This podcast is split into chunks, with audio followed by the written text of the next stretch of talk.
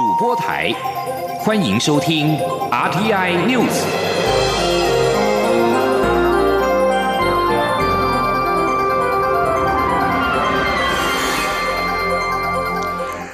各位好，欢迎收听这节央广主播台提供给您的 RTI News，我是陈子华。亚太防治洗钱组织 APG 第三轮相互评鉴报告当中，台湾获得了最佳成绩一般追踪。行政长苏贞昌在今天出席洗钱防治评鉴暨表扬大会，除了颁给金融机构等相关人员奖项之外，也对于洗钱防治评鉴过程当中付出努力的公司部门人员三度鞠躬表达谢意。记者郑林的报道。行政院洗钱防治办公室三号举行洗钱防治评鉴暨表扬大会，颁发受评奖，给予在 APG 第三轮相互评鉴中代表我国受评的金融机构二十五家，以及非金融事业或人员二十四座。感谢私部门机构在评鉴工作上的全力支持与努力。行政院长苏贞昌致辞时表示，过去台湾洗钱防治被说做得不好，去年评比还有十六项不及格，但在洗防办与业界共同努力下，短短时间内。内成为最佳等级。苏贞昌三度向在场人员鞠躬，除了对本次洗钱防治获得佳绩表达感谢，也期许未来能持续努力。请各位不是做到有效，随时改变，与时俱进，团队合作，让我们的洗钱防治永远是在世界的前段班，永远都得到最好的评比。是我要再次鞠躬尽瘁，拜苏贞昌表示，蔡英文总统上任后要求加强洗钱防治的国际屏蔽以及完备法制，因此立法院通过更多进步法制，行政院也设立专责办公室，以行政院层级协调各部会，并邀请民间业界一起协助，在同仁锲而不舍的努力下，每一个项目都获得最好成绩。他说：“台湾就是借由最好与最强的人才合作，才能在世界占有一席之地。”苏贞昌提到，他就任行政院长第四天。就要求银行临柜交易金额在新台币五十万元以下，只要是固定客户进行例行交易，就要检证便明。他也提到，他就任第一天就要求疫区入境行李百分之百检查，才能让台湾成为中国大陆周围各国中唯一守住非洲猪瘟疫情的地区。因此，政府该严格的地方要滴水不漏、寸步不让，但要注重执行方法与世界同步，才能有良好成效。央广记者郑玲采访报道。台中市大雅区群域免洗餐具物流中心工厂在今天凌晨发生火灾，造成有两名消防员不幸罹难，引发了社会的关注。蔡英文总统除了表达哀悼之外，也要求从优抚恤，并且指示相关单位进行检讨，让消防人员可以安全的进行任务。另外，行政院长苏贞昌说，指示内政部必须检讨改善消防员的装备之外，并且表示消防人员英勇负责，常常在第一时间冲击到火场。在今天发生意外，非常不幸。很难过，也表示最高的敬意，希望相关单位给予最优的抚恤，并且帮助家属善后。记者郑林的报道：台中市大雅区一间工厂三号凌晨发生火灾，两名消防员在救灾时受困火场殉职。行政院长苏贞昌三号受访表示，消防人员英勇负责，常在第一时间冲进火场。今天发生意外，非常不幸，很难过，也表示最高敬意。要由呃相关单位给予最优的抚恤。并帮助家属善后。至于起火的原因以及各该现场是不是有怎么样各种情况，都由专业单位依专业来判断。我们希望大家注意防火防灾，也希望我们的相关各界人是要给消防人员更多的鼓励跟感谢。另外，对于宜兰南方澳跨港大桥断裂，造成六名外籍渔工身亡，苏贞昌说：“对于这些离乡背景为台湾经济打拼的朋友，除了感谢，更是致敬。对于发生不幸感到很遗憾，要向家属致哀，并并且致歉。相关善后工作也要尽最大努力帮忙，并给予相关补助。”苏贞昌说：“今天早上在国军弟兄与相关同仁努力下，已经打通临时航道，让因台风避灾的五百多艘渔船能顺利出航。相关渔船作业也就旁边的商用码头配合处理。政府也会就相关损失给予合理补偿。同时，对于桥梁安全，政府也要加强检修。那全国各种桥梁有两万八千多座，我们经此教训，要求相关单位，包括中央政府、地方政府，大家要详细加以检查，尤其对于有危险或危险之疑的桥梁，要特别再加强，并且对于应该有的维修以及应该来加以拆除或重建或补强的这个提成，要更提前。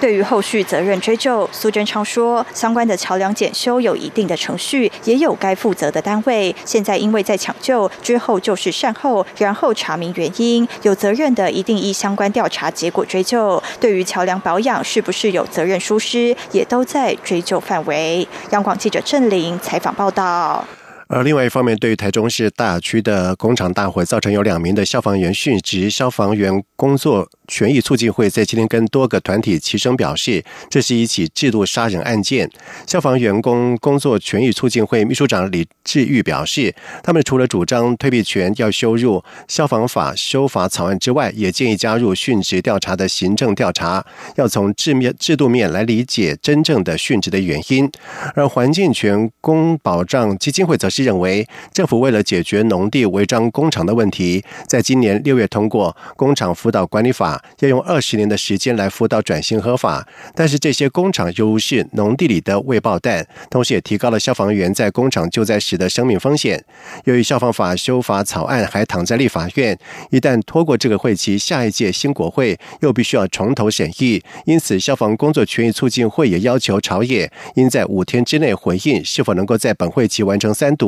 如果没有具体回应，他们将会有下一波抗争的行动。宜兰县南方澳跨港大桥在一号上午坍塌，在国军弟兄们不眠不休的努力之下，顺利开出了一条航道，并且在今天上完成通航。不过，这起断桥意外共造成有六人死亡、十人受伤，罹难者皆为外籍渔工，有三名菲律宾籍、三名印尼籍。而行政院长苏贞昌也在今天在院会对此一事件表示遗憾、痛苦跟惭愧。另外，在经过了追查，负责维养的台湾港务公司，从二零一二年接管以来，从没有进行。检测，而对此，交通部长林佳龙在今天指称港务公司鲜有疏失，董事长吴宗荣理应担责下台。记者吴立军的报道。台湾港务公司董事长吴宗荣三号在立法院交通委员会指出，南方澳大桥是在省府时代委托宜兰县府历时两年，耗资新台币两亿七千万元新建。一九九八年完工通车后，交由当时的基隆港务局苏澳营运所管理，直到二零一二年才改由刚成立的港务公司接管。吴宗荣指出，港务公司。接管期间，总计编列了一千七百六十五万元，分年针对桥体结构安全、伸缩缝、栏杆、路灯、路面等项目进行维修。但是桥梁检测部分，从省府时代迄今，仅于二零一六年由宜兰县府委托建行科技大学进行过一次检测，原因可能与当时交通部拨款补助全国进行道路桥梁检查。有关吴宗荣表示，当时宜兰县政府拿了一千万元，针对宜兰所有重要桥梁进行检测。当时苏澳镇公所还认为南方澳大桥是他们的。吴宗荣说：“二十一年来，只有一百零五年宜兰县政府有做过一次检验，那他做了一百一十八座桥梁的检查。当时的苏澳镇认为这一条桥梁是他们的，为什么？”因为这一条是唯一港务公司没有封闭，是对外开放，做好以后就直接开放给苏澳镇民去行驶。所以当时宜兰县政府要做重要桥梁检查的时候，苏澳公所把。这一座桥梁列为他们的重要桥梁。不过，交通部长林佳龙认为，即使如此，港务公司未依规范定期检测，鲜有疏失。即使吴宗荣去年才就任，但仍应则下台。林佳龙说。虽然这个南方澳大桥二十年的问题，不过三年前已经厘清航务公司是维管的单位，那这个时候不够积极主动去启动一个新的检测计划，那就参考了宜兰县政府来办理，所以漏掉了一些最关键的项目，这个当然是鲜有疏失。那我想就由现任的董事长承担这样的一个责任。不过，此案仍需经由港务公司召开董事会之后，才能依程序办理。至于其他历年来设有疏失的人员，林佳龙也表示，将一并调查之后就责，绝不宽待。中央广播电台记者吴丽君在台北采访报道。而由于断桥阻断了航道，以至于渔船没有办法出港捕鱼。交通部长林佳龙表示，拟赔偿五百一十艘的渔船，共新台币一亿两千万元。为了让上市贵公司的员工的薪资更透明，金管会从明年将增加揭露上市贵公司非主管全时员工的薪资中位数，希望更贴近薪资报酬现况。记者王维婷的报道。金管会三号在行政院会报告二零一八至二零二零公司治理蓝图及推动执行情形，从深化公司治理文化、发挥董事会功能、提升资讯揭露、促进股东行动及强化法令规章遵循五大面向，推动企业投资人重视公司治理。在提升资讯揭露品质方面，上市贵公司二零一九年起公布非担任主管职务之全时员工薪资，并要求平均薪资低于新台币五十万元等公司提出合理说明。经管会副主委张传章表示，明年六月将公布非主管全时员工的薪资中位数，判更贴近薪资现况。张传章说。我们啊原来是平均数哈，可是平均数比较受呃这个如果薪资有极端的这一个呃数字的话，分配不均匀的话，那这个啊平均数就会啊失真。那中位数永远是它站在中间，我们啊等于说有一半比它大，有一半比它小，这更能够忠实反映啊非主管的员工啊这个薪资的这个呃报酬，就是明年六月。啊，我们会啊，这个实施这个制度。行政院长苏贞昌也才是良好的公司治理是企业永续发展的重要基础，也是健全资本市场的核心所在。尽管会制定新版公司治理蓝图，为打造具前瞻性及国际竞争力的金融市场，让我国上市贵公司与时俱进，接轨国际。二零一八年亚洲公司治理协会所发布的公司治理观察报告，台湾在亚洲排名第五，显示推动公司治理已经逐步展现成效。中央广播电台记者王威婷采访报道。卫福部食品药物管理署在今天表示，他们利用第七届台日医药交流会议，在二号跟日方举行了台日药政法规单位闭门会议。双方完成了有关新药审查方案的台日新药审查合作立场书。消署认为这是台日医药交流合作的重要的里程碑。消署表示，这次的会议完成了台日新药审查合作立场书，是以建立双方审查合作互信、促进双边产业发展、满足双边民众急迫医疗需求以及用药可进性为目标，并且确认双方新药审查的合作原则跟程序，并且加速台日双边新药的上市。可以。说是台日医疗合作的重要的里程碑，而台日医药交流会议是二零一三年十一月由台湾日本关系协会跟日本台湾交流协会签署台日药物法规合作框架协议下所建立的交流平台。沙地阿拉伯能源部长。阿布拉齐兹亲王在今天表示，在上个月十四号，两处重要的石油设施遭到无人机以及飞弹的攻击，造成石油产量大减超过了一半之后，如今沙乌地已经全面恢复了石油的生产，并且将焦点锁定在国营石油的巨擘、全球最大能源公司的阿美石油公司首次公开募股 IPO。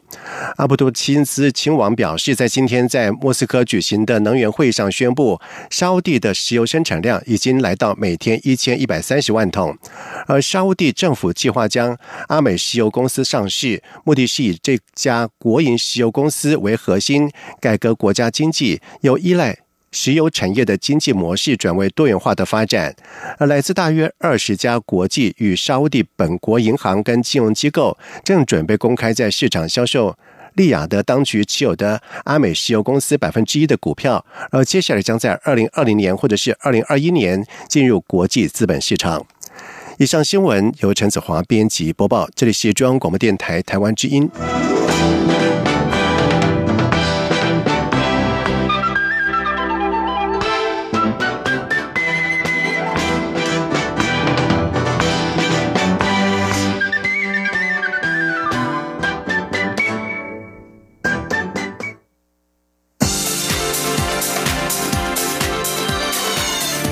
是中央广播电台台湾之音，欢迎继续收听新闻。现在时间是晚上的七点十五分，欢迎继续收听新闻。二零二零大选正式的进入倒数一百天，为了力拼国会过半，民进党在今天发动了网络串联大誓师，邀请全台党籍立委以及各参选人手持“破百无畏，加值国会”的标语，并且透过脸书贴文集体做出百日宣言，期盼在选战一百天持续奋斗，强化空战的能量。记者刘玉秋的报道。二零二零大选正式进入倒数一百天，民进党将对立委选战发动全面总攻，力拼国会过半。民进党青年部并启动首波网络空战串联行动，邀请全台党籍立委以及各参选人手持破百国会加值国会的标语，并透过脸书贴文做出百日宣言大誓师，强化空战能量。民进党青年部主任吴俊彦受访时表示，因应选战破百，青年部原规划邀请所有党籍立委参选人大誓师，民主青年入阵的伙伴也会编队助阵。但因南方告跨港大桥坍塌事件，党部决定取消陆战实体造势活动，但仍保留空战串联实施，让立委参选人持青年部所制作的。破百无畏加指国会首牌，并邀请他们各自在脸书贴文，诉说自己与一百相关的故事，提出百日宣言，启动护国会保台湾的护国保台战。希望能在最后一百天持续奋斗，换来未来台湾四年的民主自由。那我们这边就是有给他们一个破百无会加值国会的一个口号的这个东西，然后请各个委员来去思考说，他们这什么东西是跟一百有关的。比如说像制药委员，他就会去想说他已经服务了五十个一百天，然后有的是呃像郭国文，他就是想说他在呃。就补选成顺利成功之后，他的这个一百天之内做了哪些政绩？那有的是比较生活化的，有的都是跟这个政绩有关的网络宣誓事实的部分。吴俊彦也指出，青年入阵有一百三十位伙伴，已陆续派驻各地展开基础的浮选工作。青年部十月起也将展开全国总攻，以街头创意的方式浮选，让传统的市场扫街、车队扫街等浮选行动加入更多的趣味。性强化党籍提名立委参选人的广路社群力量。民进党及立委参选人纷纷在脸书贴文诉说选战倒数百日的感想、决心与政绩，炒热选情，也展现必胜决心。民进党主席卓文泰也下达动员令，要求全党在选战最后决战一百天，扩大宣传政绩，让更多的民众了解民进党执政团队拼经济的成果，以达成总统连任、国会过半的目标。中央广播电台记者刘秋采访报道。而至于民进党总统参选副手人选，近来备受关注。由于总统府前资政郭冠敏多次提到蔡英文总统和行政院前院长赖清德的蔡赖配组合，更让政坛聚焦相关的话题。而对此，蔡英文总统在今天受访的时候，并没有正面回答蔡赖配，只表示民进党是团结的，也会在适当的时间提出最强的组合。而至于在国民党方面，国民党总统参选韩国瑜在今天中午是特地到了高雄港，搭乘光荣号轮船，宣誓选战倒数一百天，打赢选选战的决心跟信心。他并且表示自己的民调支持度仍然非常强大，呼吁支持者不要沮丧气馁，要用手中神圣的选票决定中华民国未来四年的命运。记者刘品希的报道。总统大选进入倒数一百天，国民党总统参选人韩国瑜三号中午特别与国政顾问团总召张善政、发言人何庭欢、新公布的发言人叶元之等人，装扮成动漫《海贼王》中的主角，一同在高雄港搭乘光荣号轮船，喊出“世纪领航，翻转台湾”，并邀请青年与数名代表一同射出具有象征意义的穿云箭。韩国瑜表示，这场总统选战到今天为止，他被抹黑到如此程度。过去的总统大选从未像今年这么肮脏，这是台湾民主可耻的一面。竞选团队都已有心理准备，接下来的一百天一定是惊涛骇浪。民众想要怎么样的民主价值，由自己决定。一百天后，人民就要用手中的选票决定中华民国未来四年的命运，决定未来四年台湾。人民要过辛苦还是富庶的日子。韩国瑜也向支持者信心喊话，强调自己的民调支持度仍非常强大，呼吁大家不要沮丧气馁。他不相信邪恶会战胜正义，他坚信光明一定会克服黑暗。他说：“请大家有信心，我们的支持者并没有气馁。所有支持韩国瑜的好朋友，请继续遵照我建议大家的爱与包容，这是最高的一个价值。不要因为心情沮丧。”觉得心情受伤，把爱跟包容抛弃掉，千万不要。我们不要气馁，而且保证大家并不孤独。我们的民调，我们的支持度还是非常强大，我们可以感受得到。此外，媒体报道，韩国瑜预计十一月初，最晚十一月的第二周就会访美，为期七到九天，将造访美国东岸与西岸。对此，韩国瑜表示，有些热心人士正在居中帮忙联络，目前时间计划都尚未定案。至于副手人选，一旦谈妥，就会对外公布。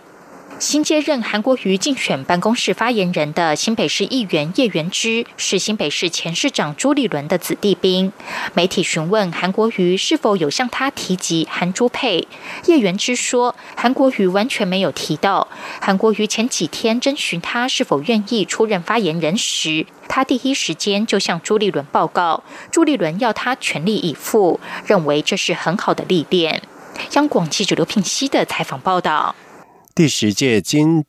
音创作奖在今天揭晓了入围名单，新科金曲歌王刘旺以及新科金曲最佳新人得主 OZ 都获得了提名。而这届的金音奖特别贡献奖，则是颁给了女性创作人黄韵玲，肯定她在音乐圈创作发声且坚持不辍，是许多音乐创作者心目当中的重要榜样。记者江昭伦的报道：第十届金音奖报名件数多达两千七百四十四件。经过评审团评审后，共有一百二十八件作品入围，角逐二十三个奖项。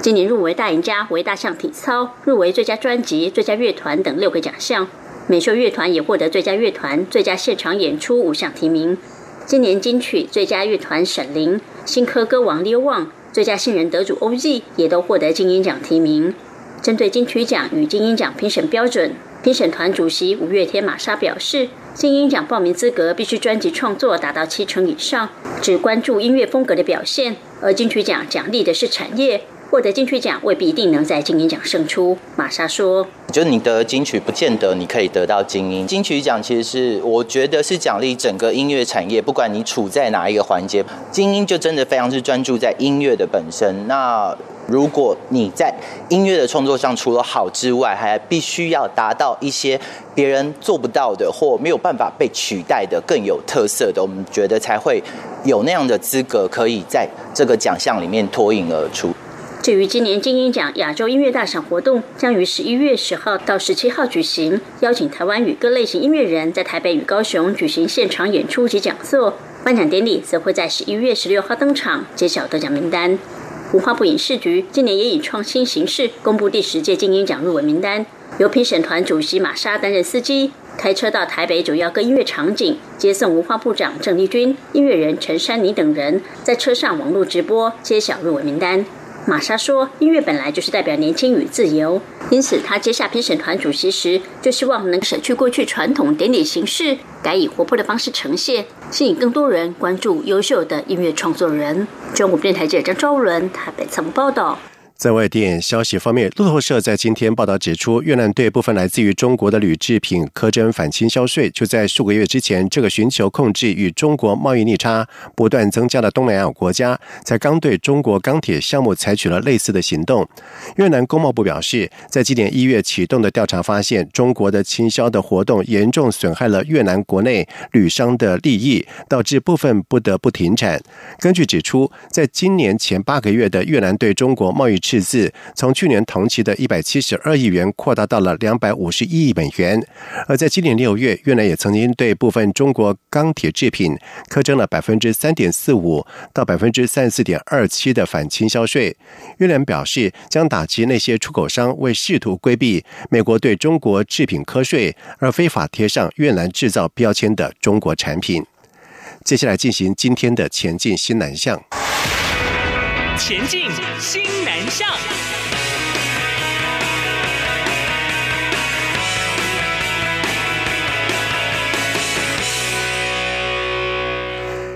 教育部国中小。补救教学实施方案在今年转型为学习辅助计划。教育部在今天表扬了二十九个绩优学校以及教师典范，有国中老师将教室的环境模拟为手游内容，让学生进行数学分组学习，结果段考成绩从三十分是一口气进步到了七十分。还有学校看见学习辅助班的单亲新二代学生热心助人的一面，让导师选为模范生，也使得孩子们是获得前所未有的肯定。记者陈国维的报道。补救教学方案转型为学习辅助计划，跳脱传统上课模式，让学习进度落后的国中小学生有机会透过数位及游戏等形式学习国语文、英语文及数学。年仅二十七岁的台南市安定国中理化教师吴冠义获颁国中小学生学习辅助教师教学典范奖。他为了学生尝试玩手游《传说对决》，并将相关情境融入数学补救教学中，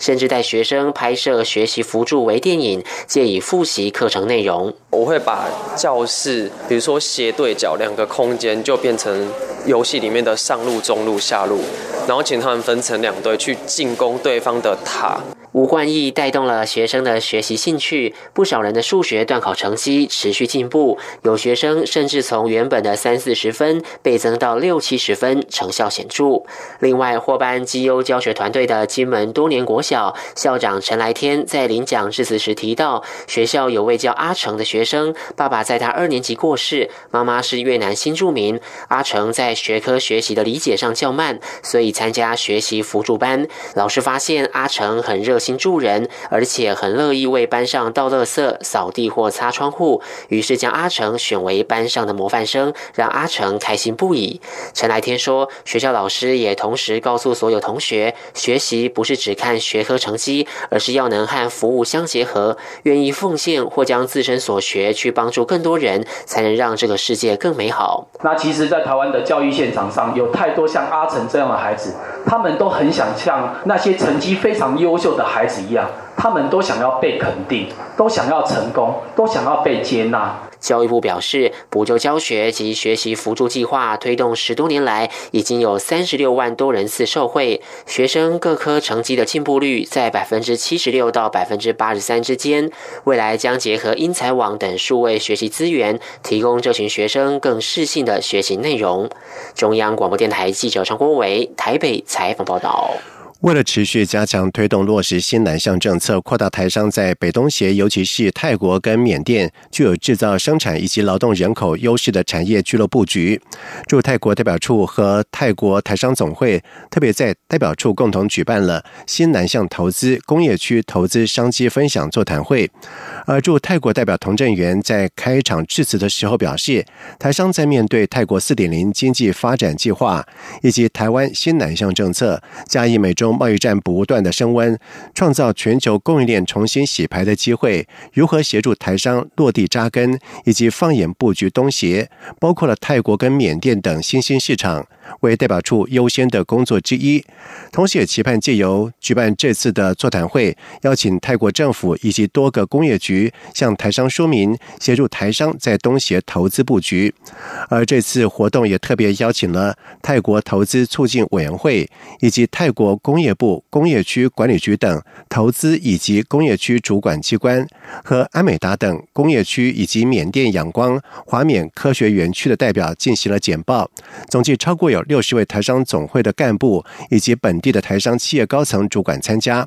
此外，代表处也期盼有意愿厂商联系台泰双边投资服务咨询的单一联络窗口，加入台泰产业交流服务平台，和一千四百多家的台侨商进行。产业链的专业的交流，期盼有助于台商、侨商在泰国布局，并且形成台湾产品制造以及行销的产业聚落，使产品跟服务在国际市场更具有竞争力。